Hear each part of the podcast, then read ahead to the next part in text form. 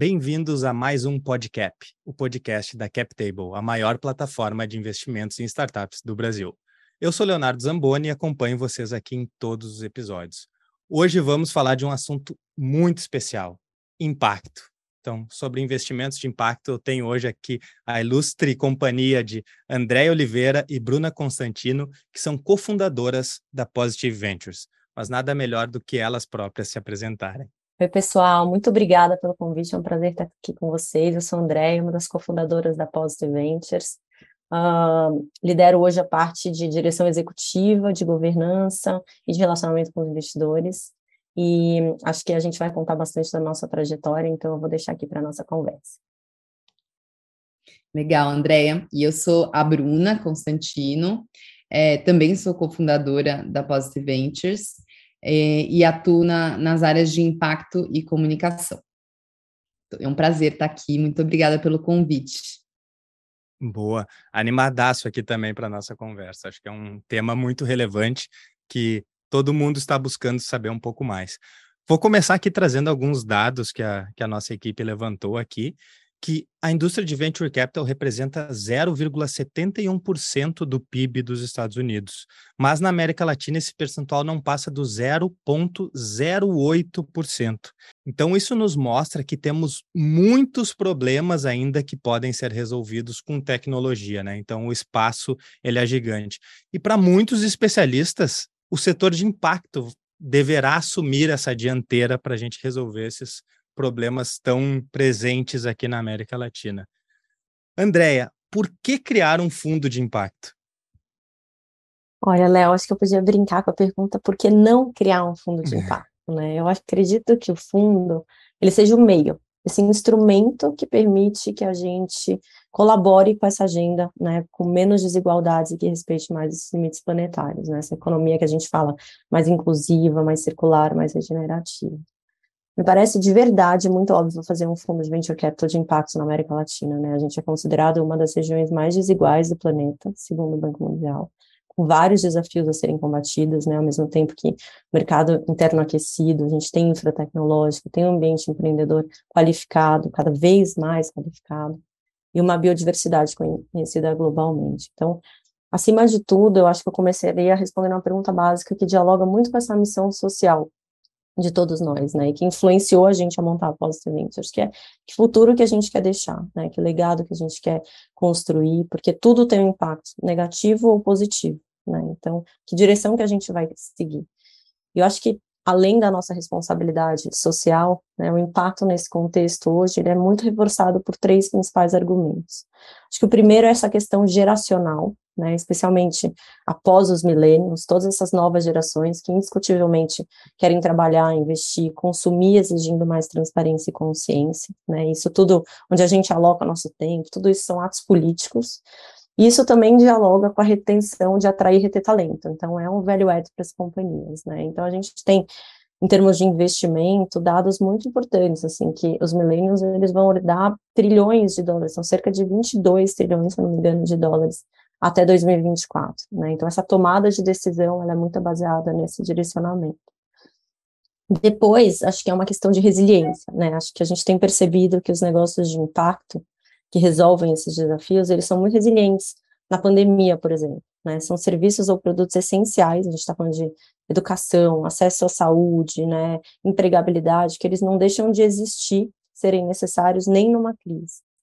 E além disso, acho que por um motivo óbvio de reduzir risco, assim, eu acredito que cada vez mais quem não olhar para isso vai se expor, vai colocar a companhia em risco sim, né, não vai cumprir o seu dever fiduciário, o mundo vai cobrar, o governo tende a regular, né, o time se desmotiva, o consumidor vai questionar, então, acho que mesmo para os mais céticos, a gente tem comprovado que crise climática, por exemplo, custa, né, e ela custa 660 bilhões de dólares no mesmo ano com queimada, terremoto, etc. Então, acho que, e por fim, assim, falando do ponto de vista do investidor, de uma forma mais ideológica, quem que não quer ter retorno e, ao mesmo tempo, colaborar, né, para essa agenda de um mundo mais equilibrado e um clima mais equilibrado também. Ah, esse é um tema que a gente vai explorar bastante hoje aqui. E indo para dentro da Positive, qual é que é a tese da Positive? O que, que vocês buscam em uma startup? Acho que falando em investimento, é muito claro que o que muda são exatamente as teses, né? E eu acredito que as teses, elas vão correr lado a lado. E aí sim a gente acredita e vem comprovando que esses negócios que incorporam boas práticas e que resolvem esses principais desafios da humanidade, eles vão sair na frente por todos esses argumentos anteriores, mas também porque quando a gente fala de venture capital, a gente está falando de um capital paciente, de um retorno de longo prazo, de um olhar para o futuro, né? A gente precisa sempre estar tá atento às tendências, se antecipar esses problemas. E sempre defendendo que essa lente de impacto, ela traz clareza e nitidez de quais são esses grandes desafios da humanidade. Eles dialogam naturalmente com grandes mercados, né, com grandes oportunidades, e uh, ajudam a gente a perceber essas macro tendências, se antecipar a elas, enxergar quais são as empresas realmente bem intencionadas, quais são esses empreendedores do futuro, né? É uma lente protagonista mesmo, não acessória, que traz muita clareza para a gente enxergar esse mundo em transição, né? Quais são os negócios para o mundo, melhores para o mundo, como diz o sistema B. E aí, apesar da gente ser agnóstico em termos de setor, a gente olha três grandes pilares, três grandes verticais, né, que direcionam muito nossas pesquisas, comparativos, métricas e tangibilizam essa tese, que um é mais focado nas questões ambientais, que a gente chama de prosperidade do planeta, o outro mais nas questões sociais, que a gente denominou resiliência social, e um novo de tecnologias emergentes, né. E aí, voltando para os critérios, a gente segue todos os critérios de um venture capital tradicional, mas a gente adiciona essa lente que para a gente é essencial, que é essa lente de impacto. Ela é um pedágio. Se não tiver impacto, ele nem entra no nosso pipeline, né? Então, acho que a Bruna, que é a nossa diretora de impacto, ela pode explicar mais a questão de impacto e eu posso trazer, complementar com os outros critérios aqui, né? Então, são essencialmente companhias lideradas por empreendedores e times com muita capacidade técnica, né? Conhecimento dos mercados que eles atuam, líderes capazes de entregar um plano, né, que está traçado, mas que ao mesmo tempo é flexível para adaptar um novo contexto, entender quais são essas oportunidades, pivotar esse modelo e que, sim, idealmente, tenha uma conexão com essa missão, seja por causa social ou por propósito profissional.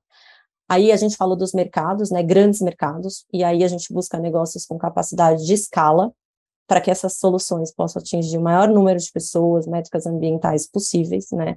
A, a, acho que essa tecnologia e inovação, elas são ferramenta para isso. Como a gente fala em tecnologia, né, assim como o dinheiro, o dinheiro não é imoral, ele é amoral, né? Ele ganha sentido quando a gente decide o que comprar, onde investir, o que escalar.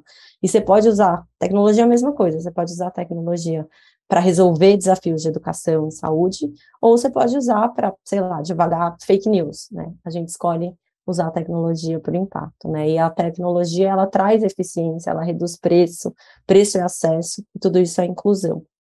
E aí, por fim, claro, o retorno financeiro competitivo, né? São negócios que, por essência, não têm relação de dependência com o nosso goodwill e com o nosso capital. Eles atraem capital de bons investidores. A gente tem até um KPI nosso que é como é que a gente qual que é a nossa capacidade de chegar antes em negócios que são ótimos negócios e que depois vão ser investidos por fundos globais, top tiers, né? Exatamente porque a gente está olhando para esse problema. Muito legal. E quando a gente fala de, de impacto, é, dificilmente a gente não tem a, a, essa sigla tão, tão comum hoje em dia, né? ESG atrelada a ela. Qual, é, qual seria a diferença entre ESG e impacto e em que medida esse impacto precisa estar alinhado com a tese da Positive Ventures? Legal, ótima pergunta. É, acho que apesar de ser uma dúvida bastante comum, né, é, é, até razoavelmente simples assim de explicar. Pelo menos eu vou tentar explicar de uma forma mais simples, né? São é, fundamentalmente são dois tipos de ativos diferentes, né? Mas podem ser muito complementares. Eu acho que é, de um lado, os investimentos com abordagem ESG, é, são aqueles é, que se encaixam ali entre os investimentos responsáveis ou sustentáveis, né? O ESG está muito mais voltado para o como. Então, é, é, a forma que uma empresa ela, ela entrega o determinado produto ou serviço, né? Ela pode fazer isso é, de uma forma mais ética, mais inclusiva, é, com um olhar para todos os stakeholders e, e olhando, é, sustentando ali um olhar para toda a cadeia, mas isso tudo precisa ali ser, ser levado é, em consideração todas as letrinhas do, do ESG, né, que significam, na tradução literal ali para o português, governança é, social e meio ambiente, né, então, é, para tangibilizar é, uma empresa com essa abordagem ESG, que seria um investimento de um fundo ESG, ele pode ser, por exemplo, uma empresa de imóveis que se certificou como uma empresa B, por exemplo, que a André até mencionou, depois a gente vai falar um pouco mais sobre isso, é, que se preocupa com, com a origem do material, que se preocupa é, com o bem-estar dos trabalhadores, que se preocupa com a, com a comunidade, é, que tem políticas e ações para isso, né? E que tem uma gestão ali que consegue medir isso também. Aí já o investimento de impacto, é, ele é um, um, um, outra classe de ativos, né? Aquele que ele vai se basear é, em dois parâmetros, né? O retorno dele em dois parâmetros, de performance financeira e, e no impacto social e ambiental, versus é, o, o, investimento tradicional ali que, que olha somente para a performance financeira, né? Então, nesse negócio de impacto, no investimento de impacto, é, diferentemente do ISD, o negócio precisa estar de fato contribuindo para resolver algum problema social ou ambiental, que seja relevante para o planeta e para a sociedade. É, mas nesse caso de uma empresa de imóveis sustentáveis, por exemplo, que é ética e que é responsável, ela não encaixaria nessa tese de, de investimento de impacto, por exemplo. Não é um ponto negativo, né? Que bom que existem empresas é, a gente sempre vai precisar de imóveis, então que bom que existem essas empresas, né, que se preocupam com o como. Mas o impacto, no nosso caso, está mais situado no, no que a empresa faz, né? O que, que ela faz enquanto modelo de negócios tem que estar diretamente relacionado com o impacto. É, ela precisa ter é, essa intencionalidade de contribuir com uma solução.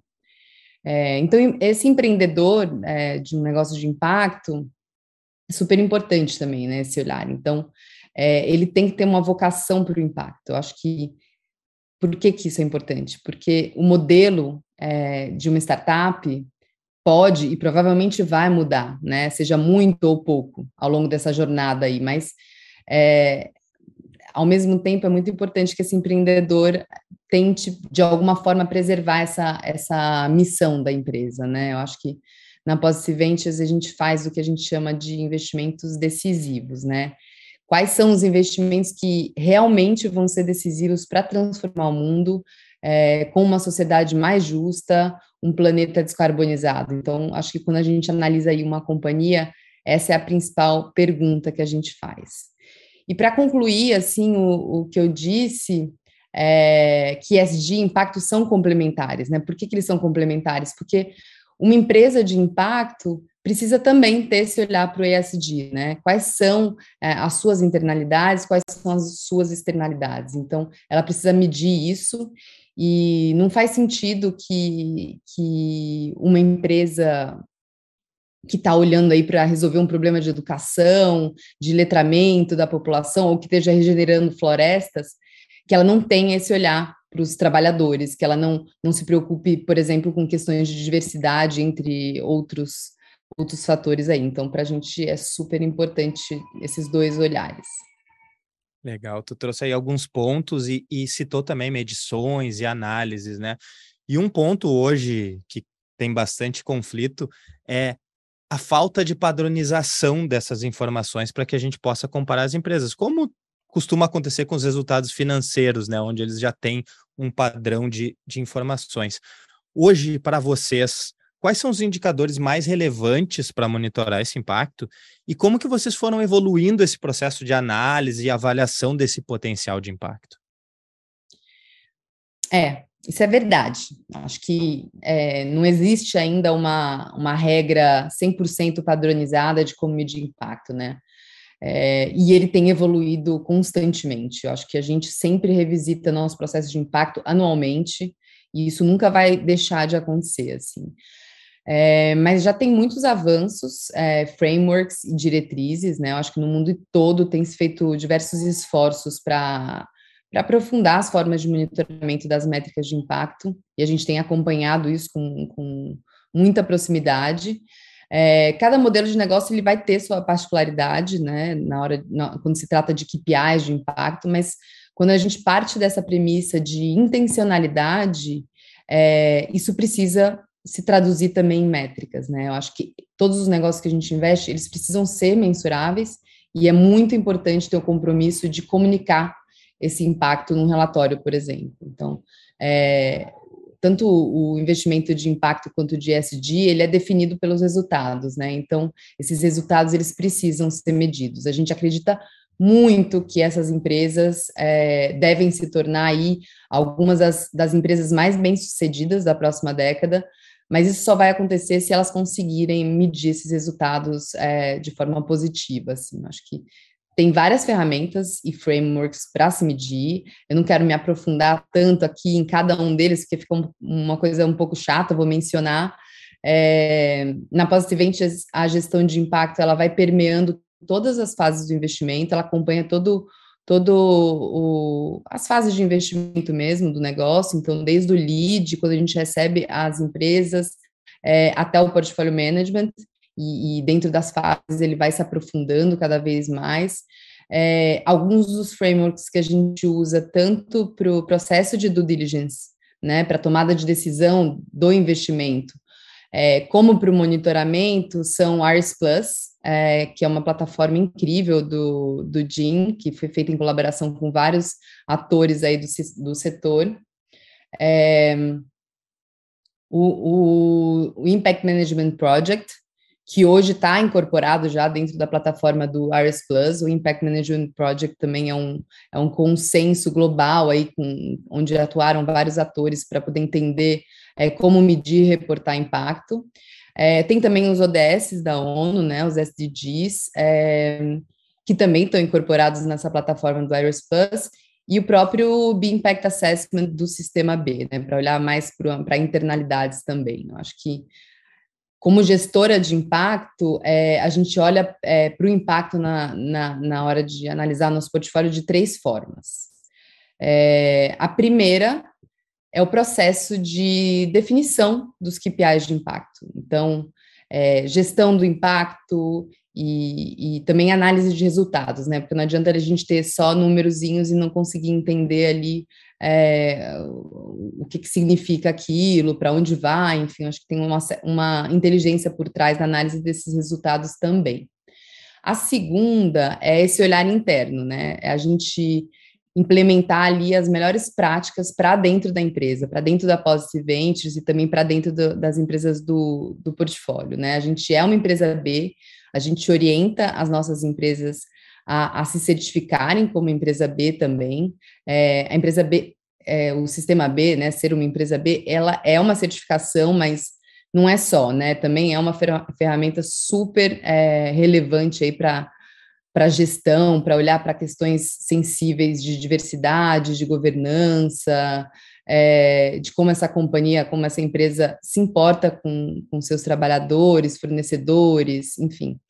É, para a gente é super importante esse olhar interno também de, de ESG.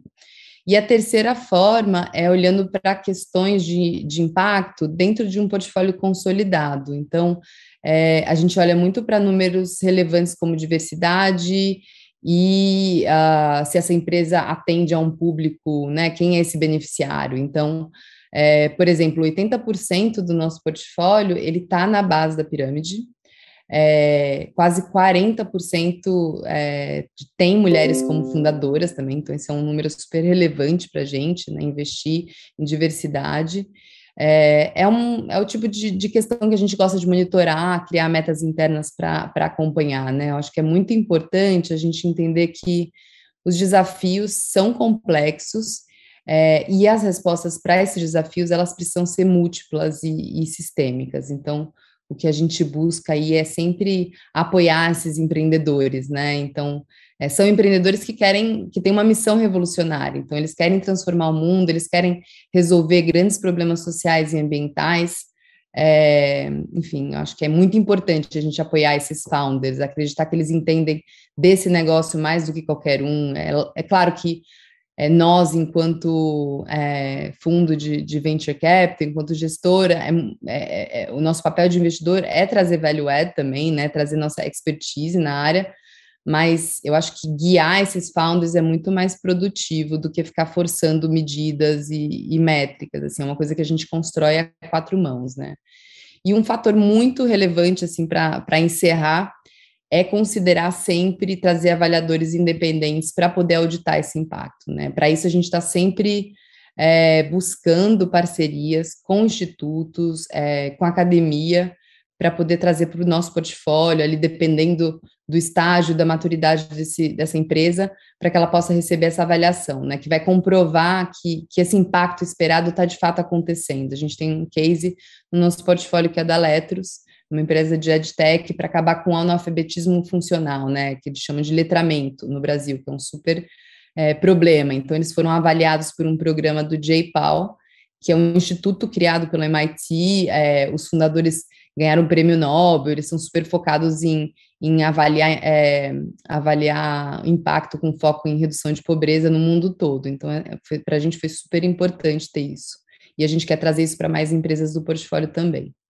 Pô, fantástico, hein? Baita história aí. Muito bom saber que existe alguém olhando para essas empresas, para essas pessoas que estão tentando revolucionar a, a, a, sua área de atuação e causar realmente um impacto positivo. Mas, da, da mesma maneira, também vemos ainda que uma parte dos investidores tem alguma resistência ainda quando vê o, o, o a sigla ESG ali dentro do investimento, né? Como que é possível a gente desconstruir esse ceticismo com a sigla e dessas pessoas que já estão investindo em impacto em SG, qual que é o perfil delas?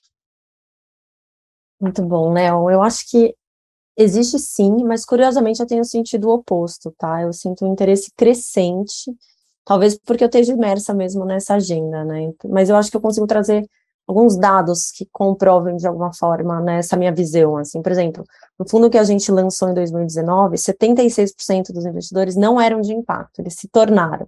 Então a gente consegue provar esse redirecionamento de capital, que é um dado super interessante, né? Acho que a gente lançou um fundo novo esse ano, e mais 70% dos investidores do fundo 1 já aderiram e aumentaram o cheque. Então, acho que isso é algo que mostra essa experiência positiva em relação ao impacto também. Tem outro dado aqui que eu adoro, mas que não, não vale ser citado: 43% das nossas investidoras são mulheres ou multifamily offices liderados por mulheres. Então, a Bruna que trouxe a questão da diversidade, a gente está sempre atento a isso. Mas, assim, voltando, acho que para a pergunta como é possível desconstruir né, esse ceticismo, eu acho que é uma combinação de, primeiro, entregar resultado, né, acho que é um ciclo virtuoso. Porque quanto mais retorno a gente entregar, mais capital para investimento de impacto a gente vai ter, mais impacto positivo decisivo vai ser gerado, né? E mais problema resolvido, mitigado. Então, eu acho que tem um pouco uh, dessa responsabilidade, né? sem esse trade-off. Acho que dois, como a Bruna falou, mensurar e reportar esse impacto de maneira séria, transparente, né? Separando o que é greenwashing, de uma maneira, inclusive, que reflita nesse valor econômico percebido para as companhias, né? Que cada vez mais vão atrair talento, consumidor, investidor, etc.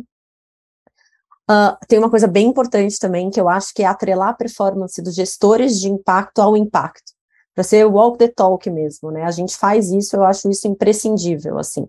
Então, a gente, por exemplo, por mais retorno financeiro que a gente entregue, se a gente perder a nossa certificação como uma empresa B, a gente perde 100% da nossa performance. Então, cada vez mais buscar ferramentas para criar esse alinhamento, além do nosso compromisso de fazer essa gestão. Eu acho que, por fim, a gente tem percebido uma coisa muito interessante, assim, que é o valor de engajar esses investidores, né? São pessoas muito especiais, que entregam muito além desse capital financeiro. É um capital estratégico, relacional, né? E, e afinal de contas, a gente está ali como meio como intermediário nesse ecossistema. De um lado, tem os investidores, super engajados, de outros empreendedores e fazendo impacto em coalizão para a sociedade, para o planeta. Então, como é que a gente cria mecanismos de governança para aproximá-los, né? A gente tem, enfim, várias dinâmicas e processos aqui para isso acontecer. E é engraçado, né? Eu estava te ouvindo falar e eu lembrei um pouco assim, se a gente olhar para o passado, eu acho que também existe uma falsa dicotomia que tem ficado para trás, inclusive na visão dos empreendedores, tá? Por exemplo, minha impressão é que há cinco anos atrás, os empreendedores de alguma forma julgavam que receber investimento de um fundo de impacto podia colocar eles numa caixinha de menos retorno, que eles não iam ser inseridos no ecossistema de VC, de unicórnio, todo esse linguajar, né? Hoje, eu sinto que a percepção vem mudando, né? Felizmente, né? Inclusive, assim, o fato de sermos um fundo de impacto tem feito com que esses fundos tradicionais, renomados, abram espaço para co-investimento e, e, a gente consiga espaço nessas rodadas super disputadas, exatamente porque a gente entrega esse velho edge diferente e essa vai credibilidade que esse negócio vai ter impacto, né? Então, acho que, e, e, e até mesmo o engajamento dos investidores de impacto são um velho a mais para essas investidas também, né? Porque eles realmente dedicam tempo. Então, acho que cada vez mais a gente vem desconstruindo isso, assim, e, e falando um pouco de perfil de, dos nossos investidores, que acho que é a melhor referência que eu posso trazer, a gente tem pessoas renomadas de mercado financeiro, a gente tem empreendedores, founders, que é algo muito legal, né? Os tech founders que já tiveram sucesso agora investindo, então traz esse ciclo virtuoso também. A gente tem pessoas que de alguma forma estavam muito acostumadas com a filantropia e agora de alguma forma reúnem essas duas caixas, a caixinha do impacto e do retorno. Então é uma rede bem diversa, assim, fora os institucionais, né, os multifamily offices, os bancos que estão fazendo seus fundos de impacto. Então acho que são perfis bem diversos. Muito bom. Muito bom, esse skin in the game, essa galera toda aí podendo adicionar valor, né, a, a ao fundo, ao produto VC mesmo, né? Não sendo uhum. só a parte financeira, mas tudo isso que pode adicionar. Mas trazendo aqui para um outro lado, né? Acho que aqui no Brasil a gente, de certa maneira, já se acostumou com esse cenário de instabilidade, incertezas econômicas, política também sempre difícil, discrepâncias sociais. Vocês veem que o setor de impacto tem o potencial de assumir essa dianteira dos investimentos, dado que um investimento, uma startup, o venture capital vem para alguém que vai solucionar um problema relevante para dentro da sociedade? Olha, eu acho que assim, o impacto ele pode permear várias classes de ativos, né? Eu acredito que esse cenário de incerteza e volatilidade, ele acaba impactando toda a economia e vai sim refletir né, nessa lógica de equação risco-retorno. Então, o capital do venture capital, seguramente ele tende a ser afetado. Mas ne, mesmo nesse contexto de alta inflação, mais desafiador assim para os investimentos de risco, a gente até sentiu um pouco, mas eu não senti tanta dificuldade na captação, por exemplo. E eu acho, eu acredito que isso se deu não só né, pela experiência de resultados de bons investimentos anteriores, né, por esse track record, mas pela essa tese de impacto. Eu acho que nesse contexto as pessoas também ficam mais sensíveis de alguma forma, né? Tem questões como fome, alta do preço dos alimentos, né? Alta de energia, conta de energia, tudo isso deixa muito evidente as desigualdades sociais. Então a gente sentiu um movimento bem favorável nessa direção.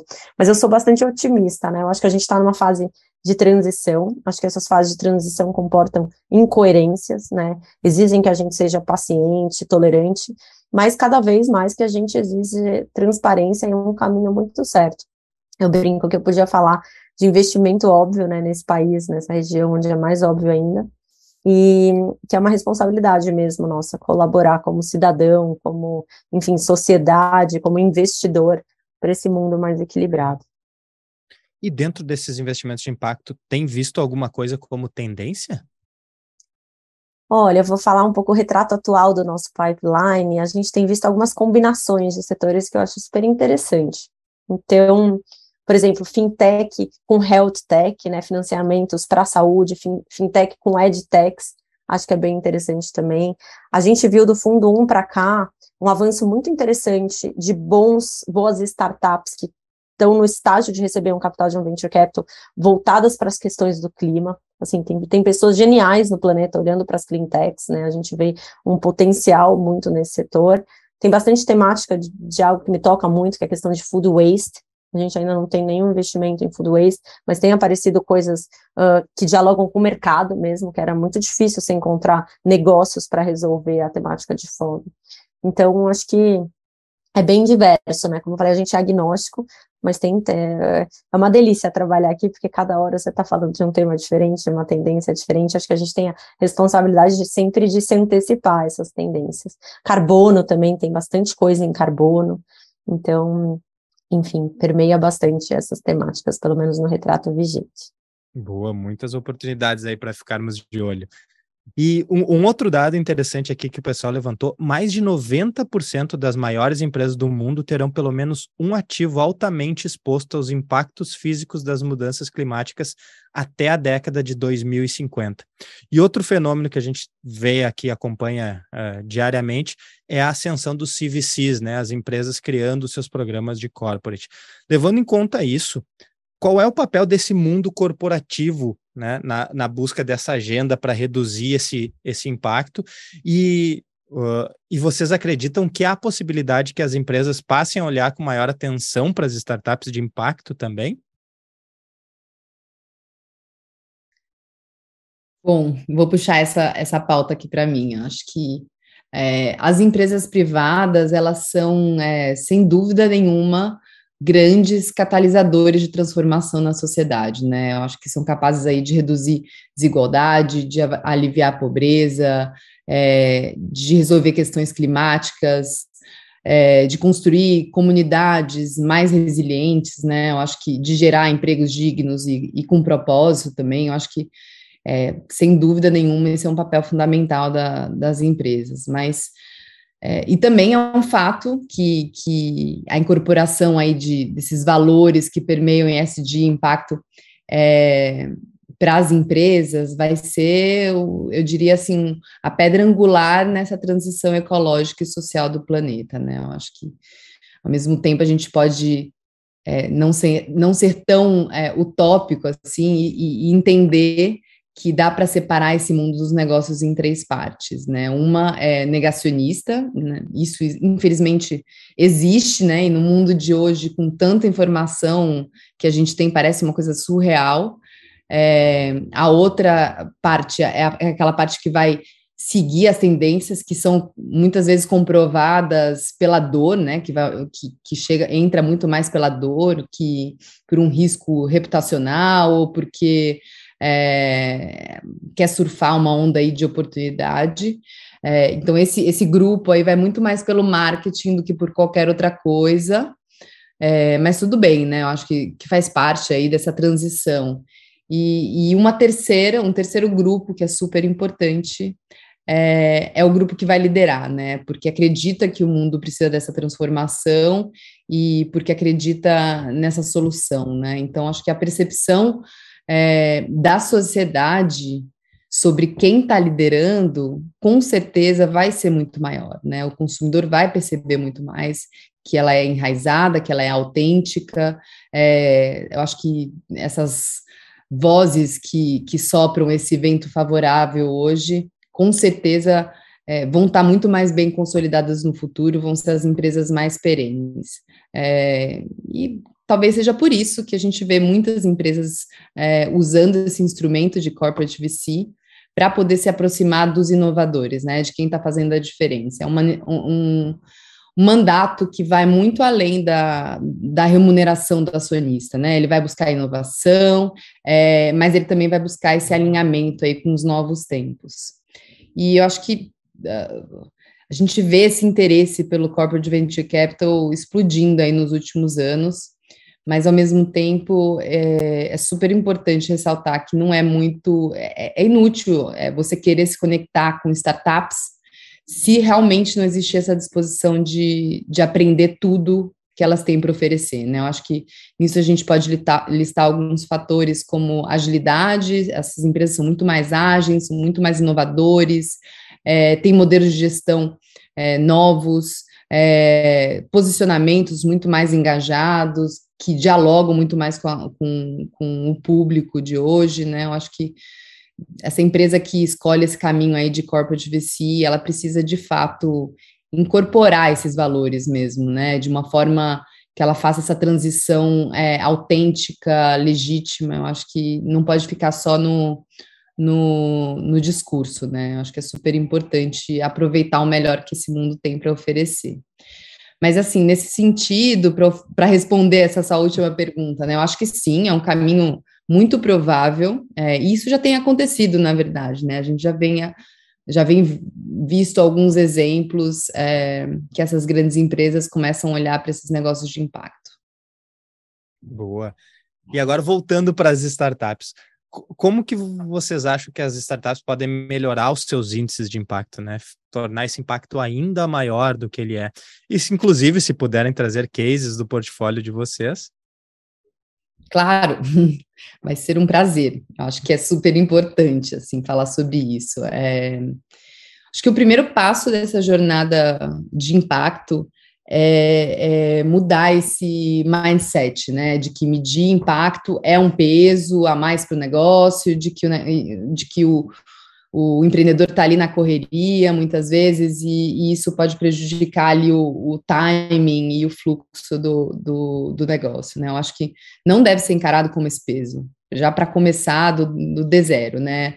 É, é um ativo que vai ajudar muito, né? Que vai ajudar a construir melhores produtos, é, que vai ajudar a conseguir é, funding, que vai ajudar na, a conquistar clientes, é, a ser divulgado na imprensa, e enfim, eu acho que também vai ajudar você saber realmente se você está cumprindo essa missão que você se propôs a, a, a cumprir, né? Eu acho que estruturas e ferramentas corretas, elas é, vão poder tornar essa jornada muito mais fácil, né? Eu acho que com essa mentalidade o empreendedor ele vai começar é, aí a, a, fazer a sua, sua mensuração de impacto, a sua gestão de impacto com o que ele tem, com o que é possível e o quanto antes, né? É muito importante não, não ficar esperando pelo momento certo, dá para fazer ali desde o começo.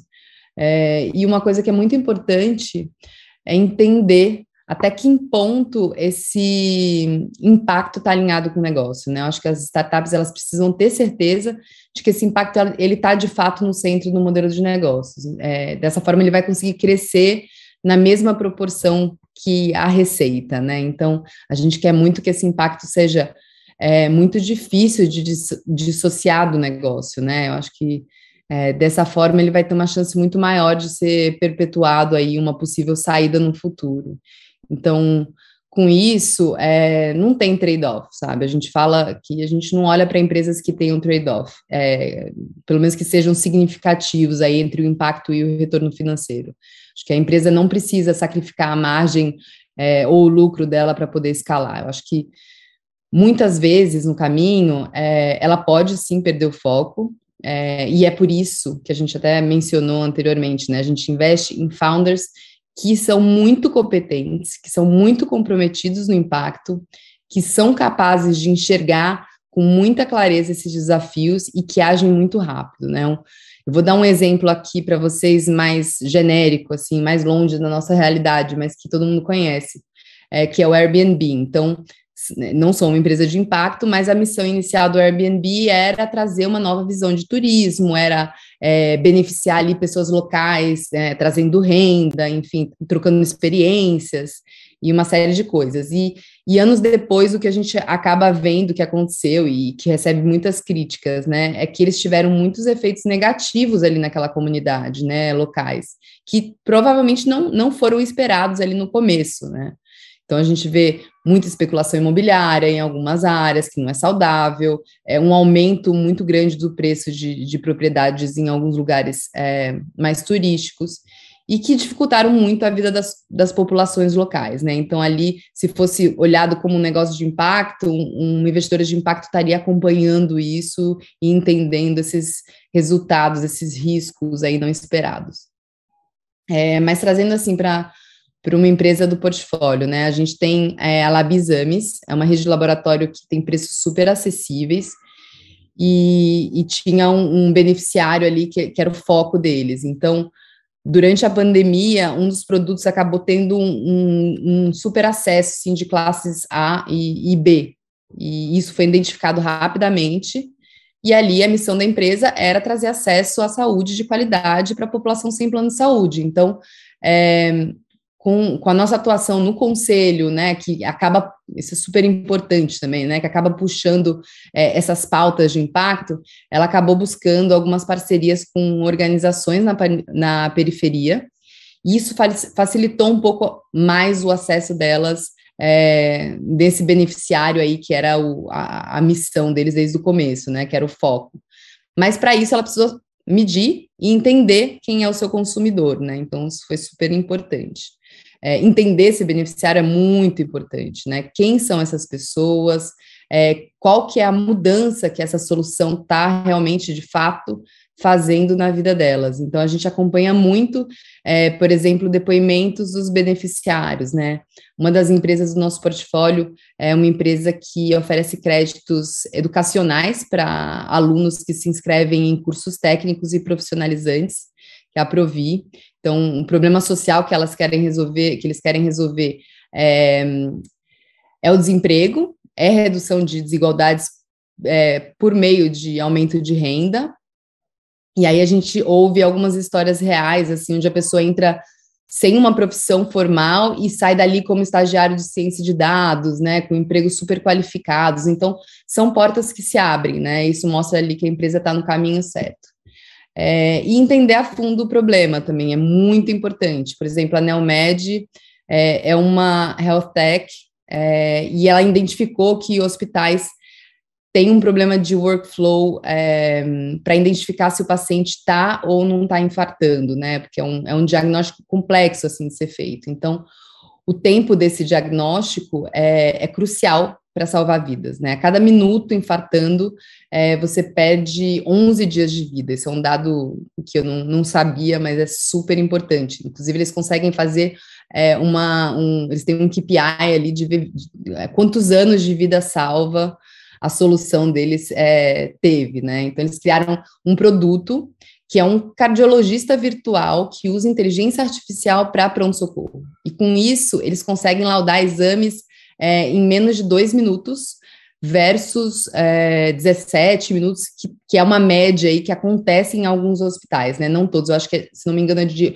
11 a 20 minutos, considerando que o, o tempo ouro para que isso aconteça é 10 minutos. Então, eles conseguem muito rápido, é, um, é uma solução incrível, né? Eu acho que eles conseguem realmente trazer um, um, uma solução relevante para esse problema que eles querem atacar e que eles conhecem muito bem, a fundo.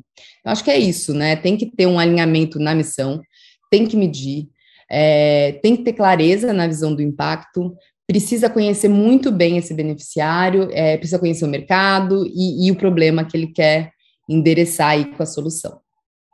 Boa, muito bom desde já aqui conhecendo mais sobre o portfólio de vocês, fico super na torcida, né, para que o desempenho desse portfólio seja cada vez melhor e que isso possa nos beneficiar também como sociedade, como comunidade aqui.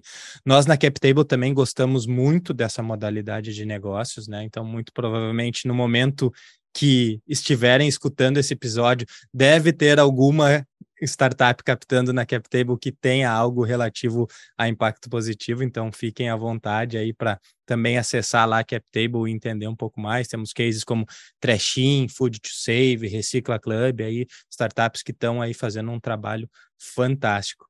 Então, estamos chegando aqui mais ao fim desse episódio. Vou deixar para vocês aí uma mensagem final. Andréia, Obrigada, pessoal. A gente é super entusiasta de vocês também. Eu tenho certeza que a gente só vai evoluir se a gente trabalhar como ecossistema. O ecossistema de impacto é super colaborativo, a gente é muito próximo de outros fundos. Isso é um movimento muito bom. E acho que todos os atores têm que atuar, né? Enfim, tem empreendedores que vão buscar capital de um, de um determinado tipo, outros de outros, e como eu falei, a gente tem que fazer isso em coalizão. Então, contem com a gente, empreendedores da Cap Table. Estamos aqui para conhecer todos os projetos de vocês. Boa. Legal, gente. Obrigada por ter recebido a gente, foi um prazer. É, eu acho que quanto mais pessoas souberem é, desse movimento, né, que a gente que a gente tenta criar aí, se engajarem, é super importante, né? A gente quer construir um mundo melhor e, e a gente está trabalhando aí para isso. Muito bom, muito obrigado a vocês, foi uma conversa sensacional. Muito obrigado também a todo mundo que nos acompanhou até aqui. Lembrando que essa conversa não precisa parar por aqui, então mandem mensagem aí nos nossos canais que a gente vai direcionar essas mensagens para a Andréia, para a Bruna, né? Se for mensagem para a CapTable, ou se também discordarem de algo que for dito aqui, também é importante que a gente continue essa conversa e possa trazer cada um seus argumentos. Então, muito obrigado a todos e nos vemos na próxima.